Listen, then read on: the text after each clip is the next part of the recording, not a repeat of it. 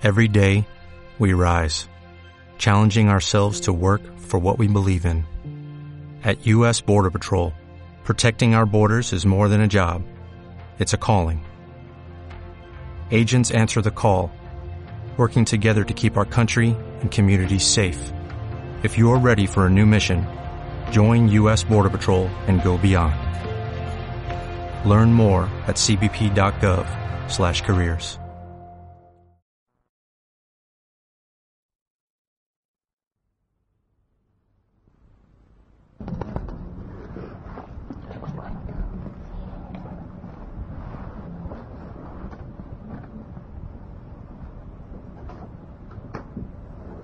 No sé si he dicho en alguna ocasión que Agni constituye una de las aportaciones jerárquicas a la humanidad utilizando una corriente de Zambala.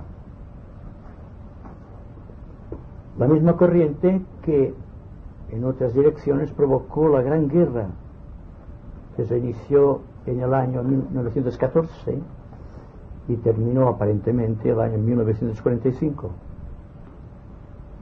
con los desastres y las consecuentes, digamos, oportunidades de orden espiritual que todo sufrimiento humano aporta a la vida colectiva de la humanidad.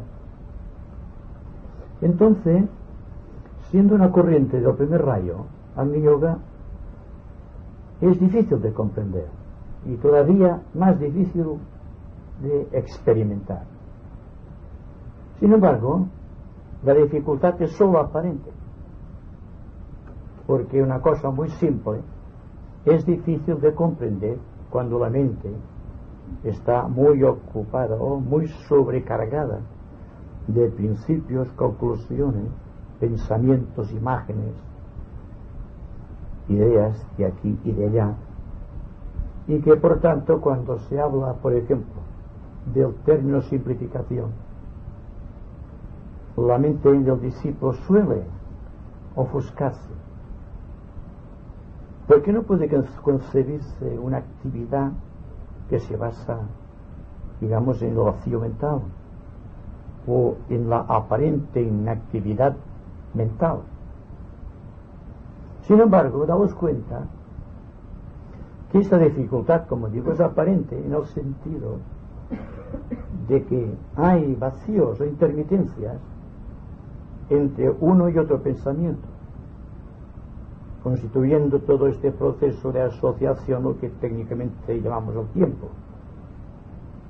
Pero que si aprendiésemos a separar un pensamiento de otro, o un grupo de pensamientos de otro grupo de pensamientos, y que el espacio entre unos y otros fuese cada vez más grande, nos daríamos cuenta de que esta actividad trae como consecuencia otra actividad de tipo desconocido, que se manifiesta en forma de un silencio expectante.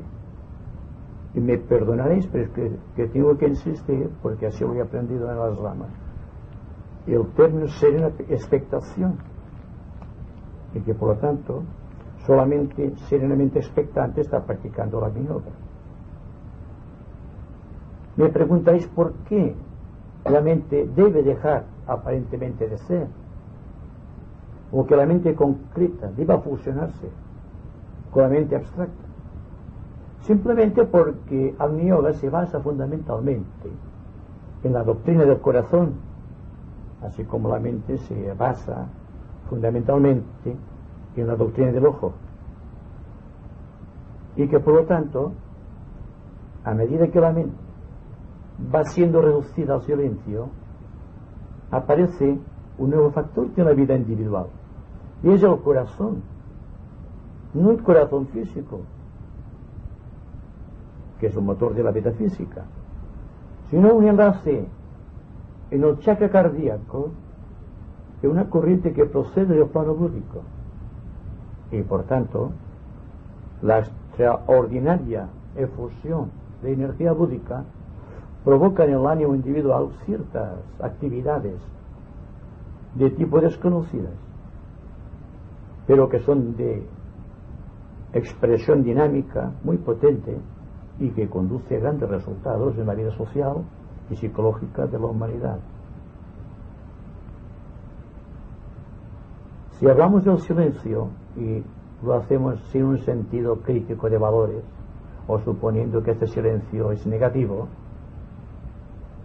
os diré que síntesis, la ley que produce la actividad del universo y que tiende por su propia y natural actividad a consumar la vida dentro de un océano de perfección, no es una meta de llegada. No proviene de la autodeterminación. Es algo que está simplemente y es, con toda naturalidad, y que por lo tanto, al no constituir una meta rígida, no puede ser conquistada, me refiero a síntesis, a través de una mente sobrecargada de ideas o de pensamientos hacia cierta dirección determinada, sino que hay que contemplar esta realidad de una manera totalmente nueva. ¿Y cómo vamos a ver una cosa que es totalmente nueva? Utilizando el remanente de un pasado que es absolutamente viejo. ¿Os dais cuenta? Entonces, ¿qué es lo que se intenta hacer dentro del corazón individual? Es efectuar allí progresivamente aquello que esotéricamente llamamos los doce trabajos de Hércules. Como sabéis, el corazón es el asiento de la vida, no solamente la vida física, sino la vida espiritual trascendente. La vida cuenta que el Señor del universo está manifestándose psicológicamente a través del rayo del amor. El rayo del amor no converge sobre la mente, que es el rayo de la inteligencia, sino sobre el corazón, que es el chakra destinado a provocar una ola de sentimiento dentro del individuo a fin de que estas ondas concéntricas que arrancan del corazón lleguen al centro Sahasrara y asimismo al centro Moladar, provocando lo que se llama la reunión de los opuestos, o dicho de otra manera, la armonización de todo proceso dual de la existencia cuyas consecuencias son síntesis. Entonces, síntesis no solo no es una meta, sino que es una emanación directa del cuarto rayo. No el rayo tal como se manifiesta en el centro de la humanidad y que llamamos el rayo de la armonía a través del conflicto, sino el rayo puro sin contaminación, el rayo de la armonía. Síntesis equilibra el aspecto superior espiritual y el aspecto inferior material. Entonces, síntesis y equilibrio son la misma cosa. Más todavía, la constelación de nuestro sistema sideral que provoca este equilibrio es Libra el cual, como sabéis, está representado por la balanza de la ley, la que, según decían los antiguos egipcios, era donde se pesaba el corazón de Osiris. Señor. Y como decía Juan Martí ayer, precisamente sobre esta cuestión, donde se pesaban los actos materiales y los actos espirituales. Y cuando había una mayor profusión de actos espirituales se producía aquello que técnicamente llamamos el discipulado. Y así continúa actuando a través del tiempo el cuarto rayo sobre la humanidad que es el cuarto reino, provocando una nivelación completa de todo cuanto dentro del ser humano está tratando de expresarse plenamente.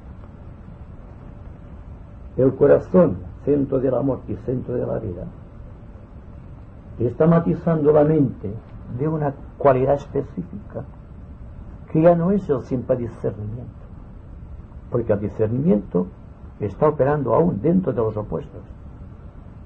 No se puede saber el valor de una cosa sin pasar por el discernimiento. Pero cuando se trasciende el discernimiento y se penetra en algún estadio búdico, el fenómeno que se produce es la serena expectación.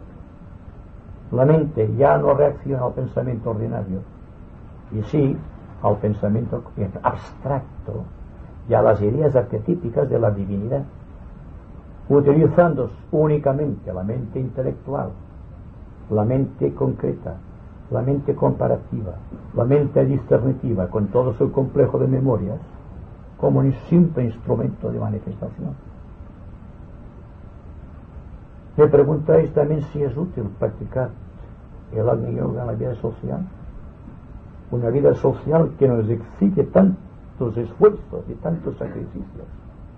El trabajo de adaptación, el trabajo propio, el que corresponde a la profesión, a la actividad dentro de la familia, dentro del orden social. Pero os preguntaría también a vosotros, ¿Qué es lo que hace nuestra mente cuando está dentro de este complejo de actividades diversas psicológicas? Está simplemente tanteando, efectuando conclusiones, tratando de discernir el significado de alguna cosa, lo cual significa que está dentro de una lucha constante por adaptarse a situaciones cada vez más complejas, hasta que llega un momento en que el individuo ya dentro del camino iniciático, espero que todos estemos en, una cierta medida en este camino, le enseña al aspirante, al discípulo, que la única manera de gobernar una situación es no oponiéndose a ella. Y lo que hace la mente discernitiva, por muy activa que sea, hasta llegar al discípulo consciente, no hace sino comparar, discernir, elegir. Y como decíamos también en ciertas ocasiones, cuando el individuo está discerniendo, podemos decir que está actuando en un medio dentro del cual se puede muy fácilmente equivocar. Porque solamente cuando la mente está conectada con los planes superiores abstractos, es cuando el discernimiento es tan agudo y tan crítico, tan profundo, que no puede equivocarse. Podríamos decir esotéricamente que esto se consigue al finalizar los y mostramos del puente del arco iris de la Antacarana. Y que a partir de ahí hay un inmenso vacío que provoca el miedo a veces el horror de los aspirantes. Porque ¿quién es capaz de quedarse a solos consigo mismo? Cuando una persona se halla a solos consigo mismo, tiene miedo y automáticamente acude al recurso del pensamiento. Para divertirse con el pensamiento, no para crecer espiritualmente con el pensamiento. Entonces oleadas sucesivas de conocimiento de ideas preconcebidas, de recuerdos, por grandes, espectaculares y gloriosos que hayan sido. Se convierten en un amasijo de cosas dentro de la mente que impide la verdadera coordinación inteligente de la mónada a través del cuerpo causal. Y esto se realiza, no obstante, cuando en el devenir de cualquier situación estamos tan embebidos en el desarrollo de la misma que la situación y nosotros constituimos un solo elemento, libre de la dualidad. Y en esta liberación de la dualidad hay un éxtasis. Y este éxtasis, esta felicidad, esta paz, proviene del plano búdico. Resumiendo, esto es Agniyoga el trabajo incansable del discípulo después que ha agotado los recursos del entendimiento, o cuando ya el entendimiento no le sirve para descubrir nuevas zonas de interés espiritual, tiene que dejarse a un lado.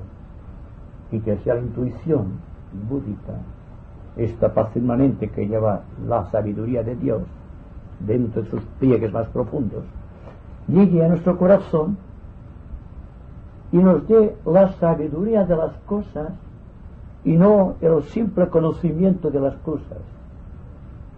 Una cosa es muy distinta de la otra, ¿verdad? La persona que conoce algo se puede equivocar, pero la persona que sabe no puede equivocarse, porque el conocer es un sentido experimental de la vida. Y el saber es la cumbre de la experiencia consumada, que es la antesala de la revelación, la cual a su vez se halla en los dinteles de la iniciación. otro modo de definir Tagni es prepararse para la iniciación. La iniciación es un misterio, ¿verdad? Un misterio que se va solucionando a medida que vamos dejando girones del yo a través de los sufrimientos de la vida o de las actividades correctas de la vida. Y nos situamos en un punto en el cual se nos exige la última decisión. El penetrar en ese dintel misterioso, donde vemos una gran inseguridad y un gran vacío, o quedarnos en el umbral esperando una nueva oportunidad. Como veréis, en yoga es un desafío a la actividad mental, psicológica y moral del, del investigador esotérico, por cuanto exige constantemente una dejación de sí mismo, un completo olvido de todo cuanto es él en todos sus niveles. Porque se llega aquí por el convencimiento de que el yo no es la mente, de que el yo no es el cuerpo emocional y de que el yo tampoco es la mente o el cuerpo físico, digamos, sino que es el que dirige todo este artefacto triple para manifestar la excelencia del reino de Dios envuelto en los repliegues de espacio y tiempo, el individuo llega a perder la noción de su propia naturaleza. Es entonces cuando los vehículos se adueñan de su voluntad y lo hacen servir de instrumento de los tres elementales que constituyen los tres cuerpos inferiores, la mente concreta, el cuerpo emocional o de deseo y el cuerpo físico dejando un vacío primero entre el alma en encarnación y el alma en su propio plano, oranza solar. Este es el primer gran vacío que corresponde al Raya Yoga. Este vacío se produce más tarde cuando la mente concreta se da cuenta, o el alma a través de la mente concreta, se da cuenta de que para aspirar a lo más alto aquello no le sirve. Y se le plantea el gran problema si debe crecer hasta alcanzar la mente de Dios o debe desaparecer absorbido por la propia mente de Dios. Es el último gran dilema, el que debe afrontar cualquier discípulo cuando se encuentra en ese trance. Y a partir de aquí la gran aventura de la búsqueda del plano búdico o del plan de la unión o de lo mejor que existe para el hombre en estos momentos, el sentido de síntesis. Hay, por lo tanto, y voy a terminar esta pequeña desviación, una gran afinidad o una gran sintonía, o son consustanciales los términos de Agni Yoga, Agni Fuego, Yoga, es la, unión del hombre con la divinidad. Entonces, Agni Yoga, la unión del hombre con Dios a través del fuego. Se llama yoga de fuego, se llama también el yoga de síntesis debido Aquí la síntesis no es una meta, sino es un equilibrio permanente. Y este equilibrio se encuentra cuando se pasa de una especie a otra, cuando se pasa, pasa de un reino a otro o de un plano a otro plano. Siempre existe en esta transfusión de energías un punto medio vacío completamente que siempre exige de parte de la divinidad un esfuerzo de adaptación. Entonces, Agni Yoga exige ese esfuerzo cuando se encuentra el gran océano desconocido de quietud o de vacío que debe afrontar el discípulo cuando ya se avanza a la gran carrera iniciática. No sé hasta qué punto habéis comprendido la idea. Pero una cosa sí hay que darse cuenta. Si estamos aquí y ahora, por efecto de una finalidad que está más allá de nuestro entendimiento. Y que algunos de nosotros, aquí a todos, habremos tenido siquiera alguna vez un contacto con el plano búdico que nos permite comprender en cierta manera y hasta cierto punto lo que es el silencio mental, lo que es este gran vacío creador. Y qué es lo que tenemos que hacer con este vacío.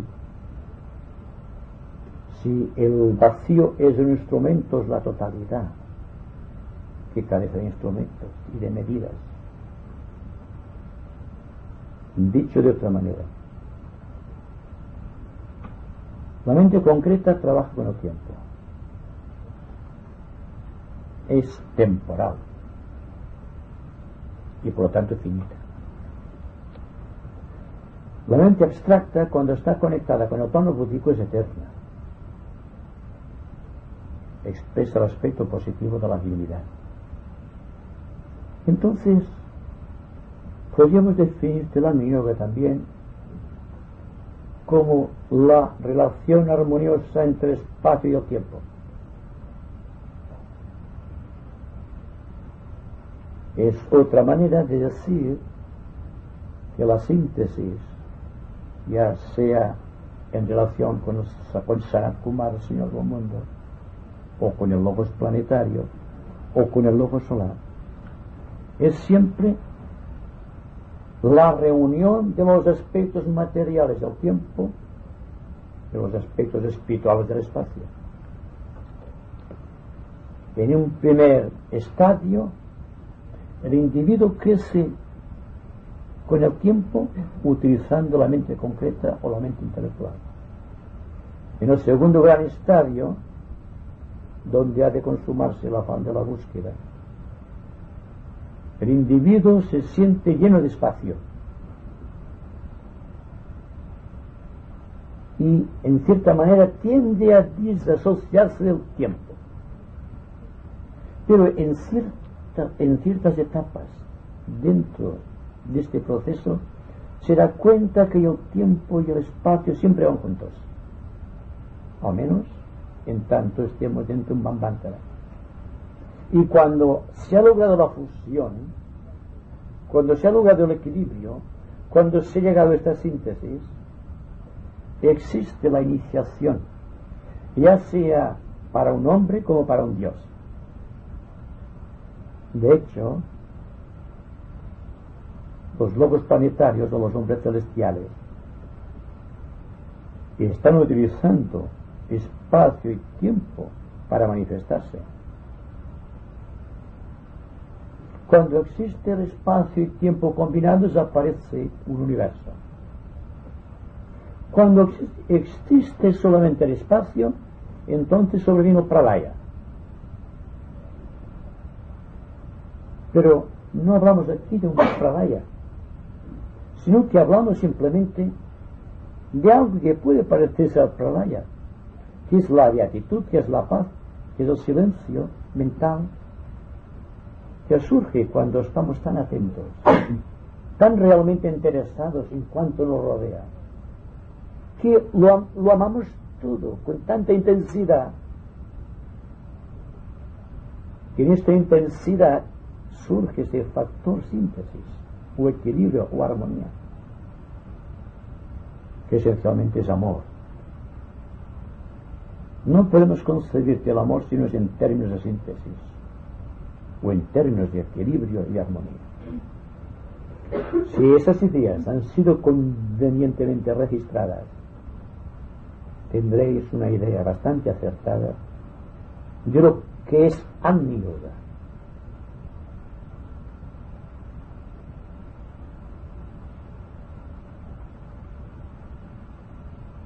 El jueves pasado, Vicente, quedó pendiente el asunto de Alfonso. ¿Qué asunto era? Alfonso, ¿Eh? No, no. la bronca es rámica. Sí, no, yo ¿La no. bronca es rámica? El dinero y su canonización. No, no, es que en realidad, Vicente, También había. eh, yo lo definiría en eso, broncas ránicas de todo, ¿no? O sea, que en realidad no quería hacer ninguna pregunta sobre eso. O sea, porque cada quien encontrará en ese papel lo que directamente le atañe, ¿no? ¿Mm? Entonces, con esto, pues, adelante.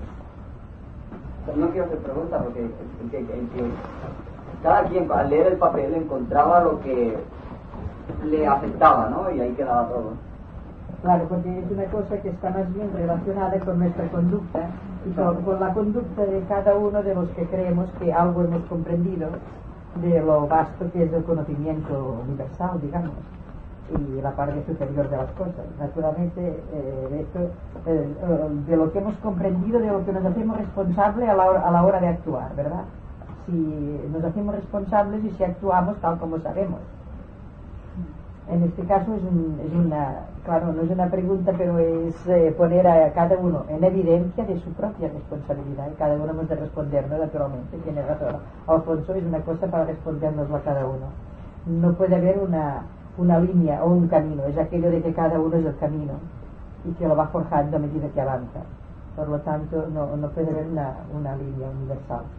Tenemos que obrar así, tenemos que obrar así porque en esto sí que es pregunta, puedo decirte una cosa, que mm, además de la, responsabilidad por lo que conocemos ya, poder aplicarlo. Pero en este caso tenemos el fallo, los fallos que podamos tener está a nivel emocional. En esto cada uno tenemos que saber de lo que ya, lo que hemos superado, lo que hemos ahogado, que entonces no será, no está superado, y de lo que ya verdaderamente pues eh, o lo comprendemos y por tanto no somos responsables. Hay muchas facetas en cada individuo. Lo que no se comprende no se hace no es responsable. De lo que se comprende y a la hora de actuar no puedes todavía porque hay algo en ti de tipo emocional que desea, tiene sus deseos, sus aspiraciones que a veces están reñidas con este conocimiento y a la hora de actuar salen las cosas como salen. Y esto claro es una pregunta de cada uno, lo comprendo y a la hora de la canalización del dinero, naturalmente tendríamos que sacrificarnos todos algunos placeres, algunas cosas y emplearlas en beneficio de las personas que les, les es necesario, eh, digamos, eh, que son cosas primordiales. Pero en este caso, en aquello que decíamos, tenemos que mirar lo que cada uno de nosotros podemos arreglar y lo que, eh, trabajando las mentes, irradiando un espíritu de justicia y paz, podemos hacer que algún día, algún día en otros niveles más altos exista, ya te lo dicho un día, en vez de la caridad que exista la justicia. Porque si hubiera justicia en el mundo, en el planeta Tierra, hay bastante, mm, hay bastante, digamos, eh, material para que nada, para que nada falte a nadie. En este caso es sistema administrativo, sistema de deseos, sistema de egoísmos humanos que hay que ir puliendo y nosotros solo lo que más podemos hacer es a lo que tenemos más próximo ayudar lo que conocemos y en este caso materialmente hasta donde lleguemos y, y espiritualmente irradiando cada día más bondad, cada día más pureza para que los egregores de los, de los otros sean cada día más de los nuestros, más para poder ahogar a aquellos y que un día lleguen a comprender. Yo no, al menos yo no, yo no he entendido solamente así, Alfonso. ¿Qué te parece a ti? Pero el problema, el, tema de los egregores es muy sugestivo. Y precisamente creo que lo he dicho aquí, en otro, otro- otra parte, que hoy día en las ramas de la jerarquía se ha elegido a un grupo determinado de discípulos muy capacitados en el arte de destruir egregores. Egregores, en el sentido que han sido constituidos de materia física o psíquica, provenientes de las edades más lejanas de la humanidad. Podemos hablar de, de formas mentales o egregores que vienen de, del aspecto atlante o la era atlante, pero que pues, anteriormente había otras y todavía existen algunas formas negativas que proceden de la época de Moore, hace millones y millones de años, y que tienen un poder cohesivo y una consistencia tan grande que afectan poderosamente los cuerpos físicos y etéricos, naturalmente, y los cuerpos emocionales de los seres humanos, los discípulos incluidos. Se empiezan a librar de los egregores o de la actividad psíquica de estas formas transportadas a través del tiempo únicamente los iniciados, que poseen el don de destruir los egregores, porque poseen las palabras de poder, los mantras sagrados comunicados en el momento de la iniciación, mediante los cuales pueden invocar fuerza débica superior y al propio tiempo destruir formas negativas creadas en los éteres por la imposición psíquica del pasado. Digo porque esto para mí ha resultado últimamente una experiencia que se está trabajando muy activamente sobre los egregores de Mures con éxito porque las gigantescas entidades llamadas enfermedades están siendo barridas del plano psíquico y por tanto están desapareciendo gradualmente del plano etérico o de los niveles etéricos constituyendo avenidas para que puedan proyectarse en estas zonas los ángeles luminosos del plano solar que traen salud que traen riqueza de vitalidad que traen vida y también que por su propia naturaleza irradiante están aniquilando los egregores falsos del pasado, que están actuando en los medios ambientes sociales de la humanidad, constituyendo los gérmenes nocivos de todo cuanto indeseable está todavía manipulando o asolando a la humanidad. De ahí que uno de los maestros de la jerarquía, el segundo rayo, hizo una proposición en, cierta ocasión, en un cónclave dentro de la jerarquía profunda, presidida por el Señor del mundo, en la cual estaba dispuesto a trabajar con un grupo selecto de discípulos únicamente para destruir egregores psíquicos y etéricos. Y la idea, para que veamos lo que es una verdadera democracia interna, fue aceptada por su bondad, por el propio Señor del mundo. El Señor Maitreya dio las disposiciones rámicas necesarias y este maestro actualmente operando en los niveles psíquicos inferiores lo cual exige un gran sacrificio de su parte. Y está trabajando con un numeroso grupo de discípulos en esta tarea de destruir el mal planetario, invocando al propio tiempo a través de ciertos rituales mágicos las energías superiores del bien cósmico. Y que cuando hablamos del avatar de síntesis, del Espíritu de la Paz y del Señor Buda, estamos hablando de un triángulo que está fomentando ese trabajo, lo está protegiendo. Porque la única manera de que pueda encarnar o manifestarse el avatar de la nueva era es destruyendo la mayoría de los egregores negativos. La venida del avatar debe venir precedido, precedida por un cambio radical de situaciones planetarias en todos los niveles.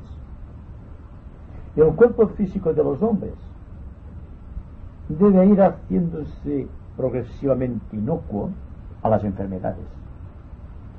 El cuerpo emocional debe ir transmutando las energías del deseo en aspiración superior.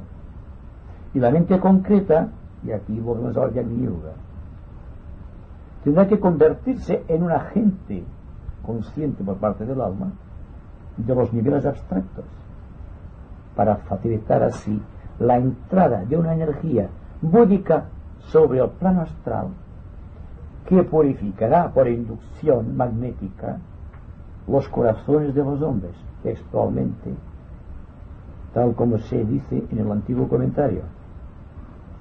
Y todo este proceso lo estamos viviendo de una u otra manera. Estamos trabajando en este nivel astral con gran asiduidad. La mente como sabemos la mente concreta se ha expansionado científicamente hablando hasta un punto exagerado, sin que a la par hubiese evolucionado a su ritmo el corazón o el sentimiento. Por lo tanto, ha habido una gran desigualdad de armonía entre el polo positivo mental y el polo negativo, en este caso, de Kamalanas, en tal inferior más el deseo produciendo lo que técnicamente podemos decir los grandes acontecimientos sociales negativos de los últimos tiempos. Dictaduras por doquier, asesinatos, mafia incluida, y todo el complejo de la guerra, con la fabricación de armamentos y la riqueza de las gentes contra los pobres de siempre. Fijaos bien lo interesante que es para la jerarquía continuar insistiendo sobre este punto, de que la guerra, la opresión, el hambre, las enfermedades, no son absolutamente kármicas en un sentido de que no pueden ser evitadas, sino que precisamente la incapacidad del hombre por evitarlas es lo que produce el karma. Significa también, por poco que lo analicéis, que habrá que seguirse otra línea de actividades para poder llegar a un punto de síntesis o de equilibrio en el orden social, en el orden económico, quizá tal como dice el maestro Don Juan Colo.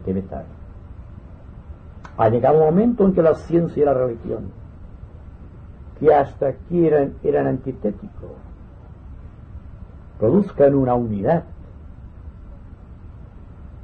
Entonces el corazón y la mente de muchos seres humanos se reconciliarán, dejarán de luchar entre sí y naturalmente, a dejar de luchar entre sí, están dejando de aportar su cuota al karma planetario.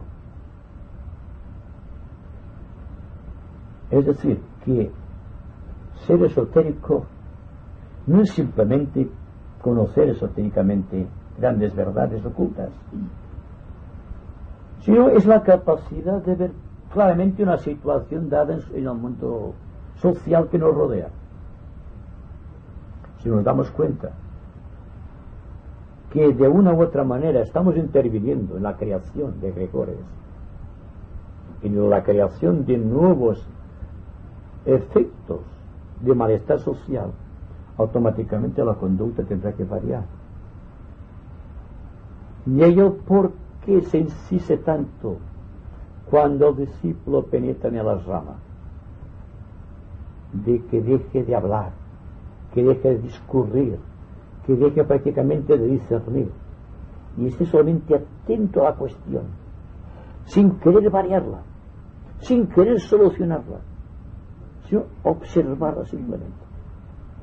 Porque es tan sencillo que fácilmente la mente cae a la conclusión, en el razonamiento, pues la conclusión. Y esto que aparentemente sería una sorpresa muy desagradable para los practicantes del Bhakti Yoga, por ejemplo, o del Hatha Yoga. Y para muchos que están practicando Raya Yoga, no sé hasta qué punto, pueden llegar a comprender la situación real del discípulo en la nueva era, cuando todo está prácticamente cambiando.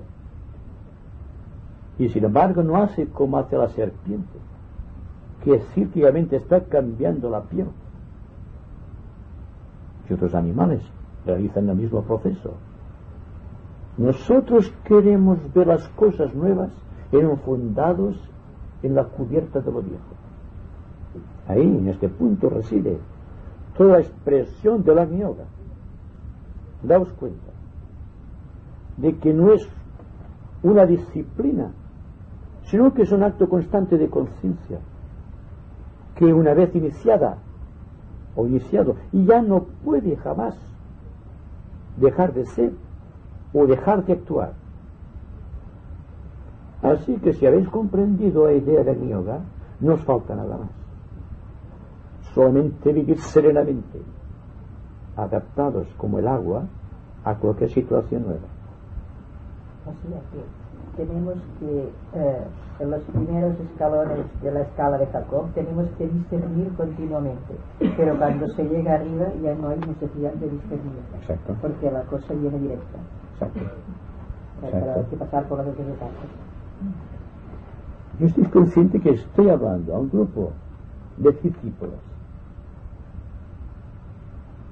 Y aparentemente diréis, yo discípulo de qué, cómo y cuándo. Yo digo que todo mundo es discípulo en de algún grado. Tal como dice el maestro tibetano, el propio Cristo es discípulo de una entidad superior. Y afinando o profundizando más en la idea, el logos planetario siempre es un discípulo del logos solar. Y este también es un discípulo de un logos cósmico.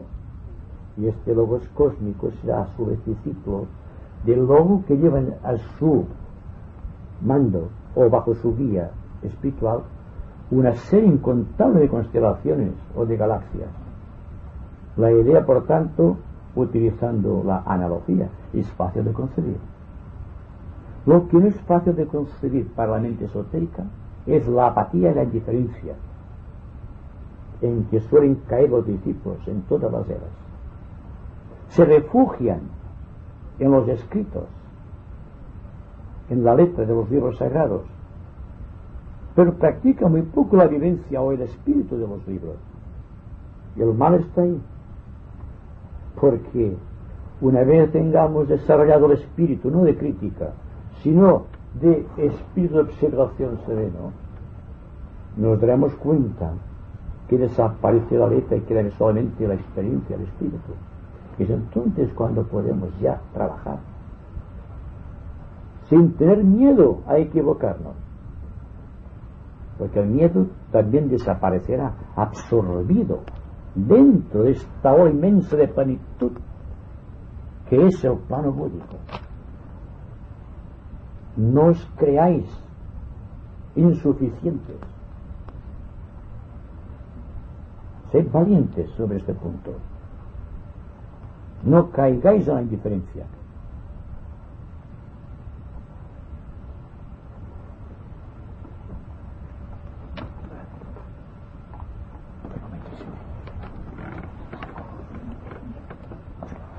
Entonces la meditación, si hay alguna pregunta.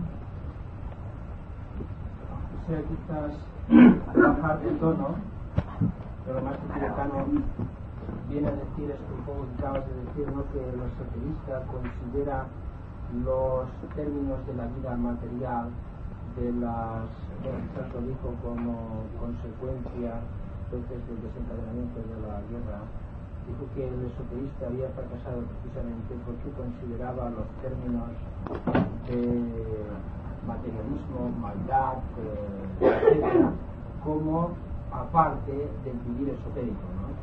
Entonces, claro, bajo este prisma no bajo, ¿no? Aquí en tu libro también de introducción al yoga, vienes a decir No en vano estamos inmersos en el devenir de una época y una raza profundamente marcadas por el quinto rayo. Vean ustedes esta analogía, quinto principio cósmico, la mente de Dios, quinto rayo, el de las energías mentales operando como elementos de control en las tendencias inferiores del ser humano y como factores de disciplinación y discernimiento.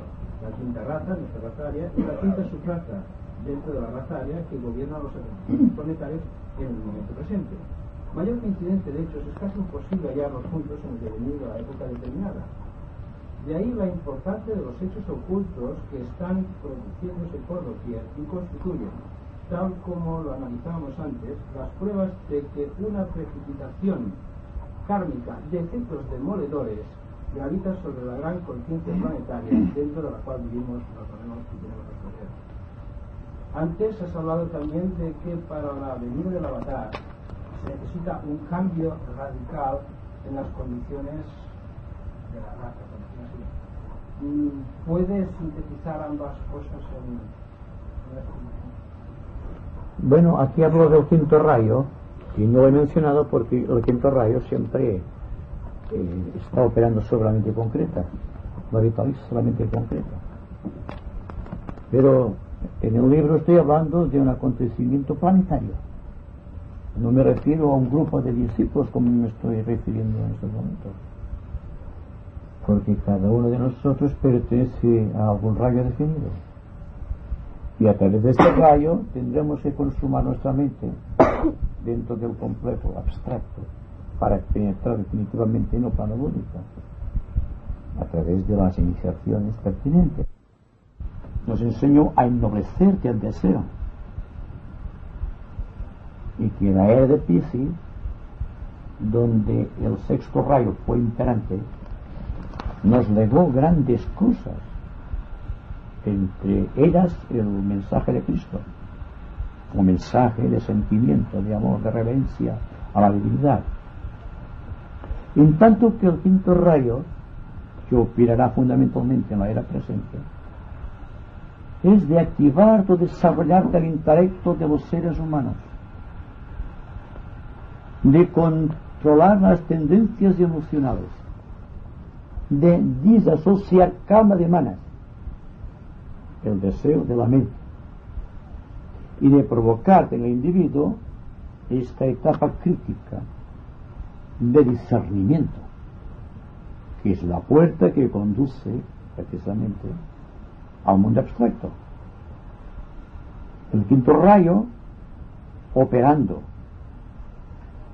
a través de la mente crea la de unión entre la mente concreta y la mente abstracta, o si lo preferís, entre el alma en encarnación o yo inferior y el alma en su propio plano o yo superior o ángel solar, que está regida en su totalidad por el tercer rayo, pero que, constituyendo grupos egoicos, podemos decir en el plano causal o en el plano mental abstracto, hay grupos, grupos o familias de egos de los distintos rayos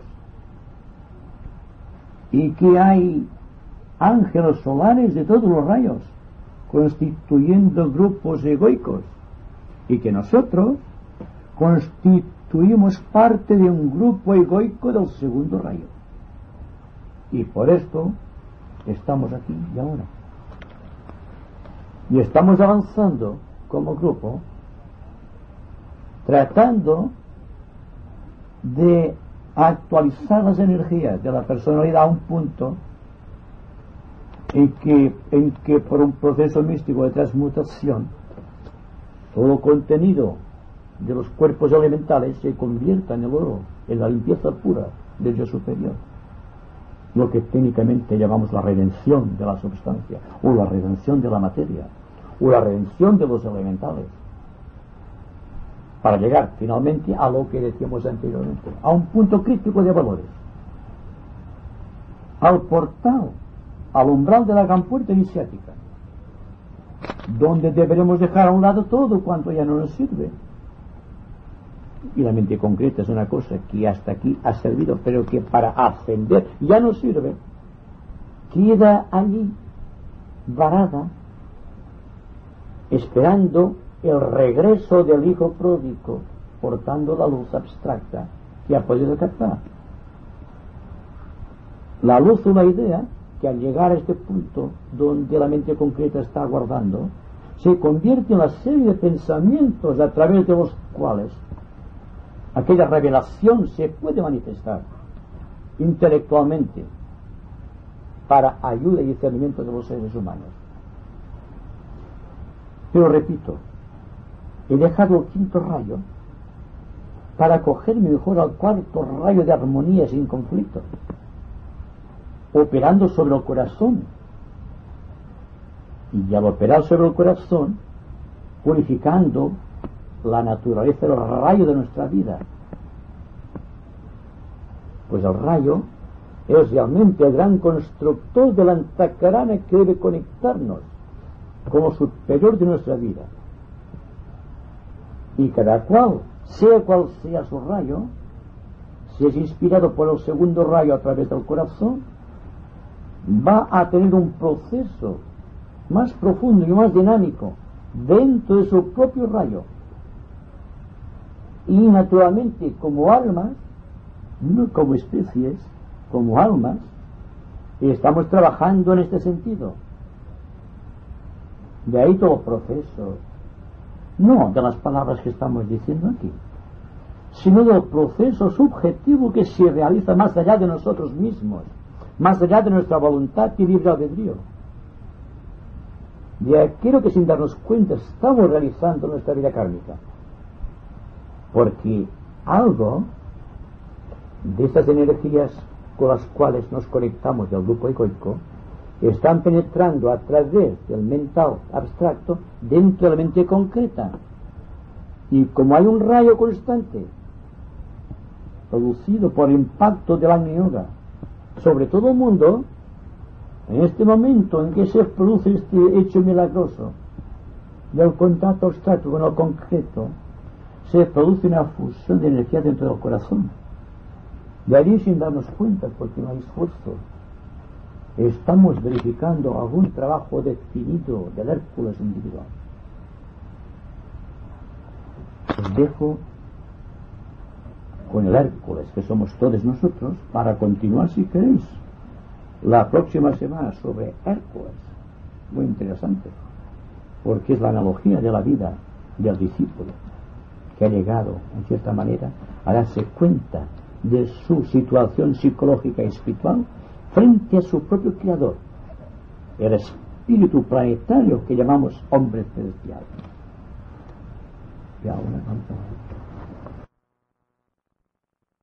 Dale más potencia a tu primavera con The Home Depot. Obtén una potencia similar a la de la gasolina para podar, recortar y soplar con el sistema OnePlus de 18 voltios de Ryobi desde solo 89 dólares. Potencia para podar un tercio de un acre con una carga.